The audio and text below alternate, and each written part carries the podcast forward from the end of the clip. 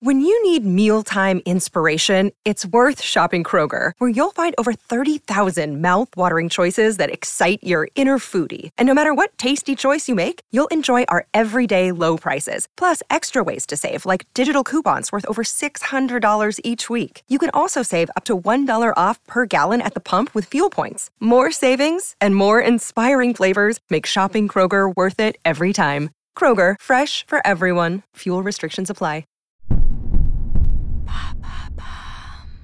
Star Wars Andor va-t-il tenir toutes ses promesses?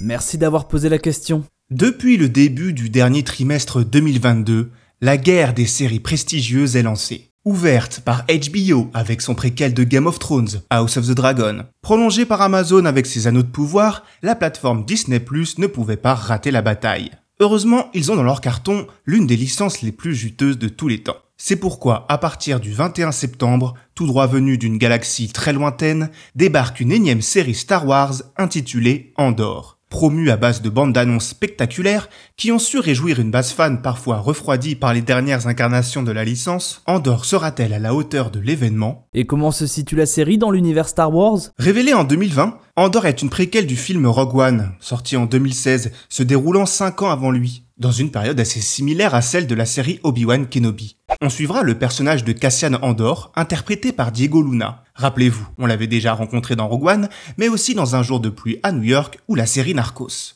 Rogue One comptait les événements qui menaient au film originel, l'épisode 4 de Star Wars, Un nouvel espoir. La série, elle, devrait raconter ce qui mène au film Rogue One, histoire de boucler la boucle et d'éclairer toutes les zones d'ombre possibles de la plus grosse licence cinématographique de l'histoire. Plus précisément, nous assisterons au début de Cassian Andor en tant qu'espion au sein de l'Alliance Rebelle, alors qu'ils préparent leur lutte contre le terrible Empire Galactique.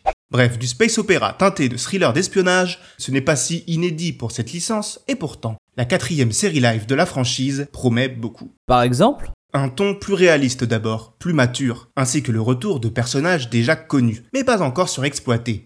Hormis Cassian Andor, l'apparition de Saw Gerrera, le leader rebelle incarné par Forrest Whitaker, a été teasée, ou encore celle de Mon Mothma, la sénatrice de l'épisode 3, devenue chef rebelle par la suite. La série raconte l'histoire de la rébellion naissante contre l'Empire, et comment les gens et les planètes s'y sont impliqués.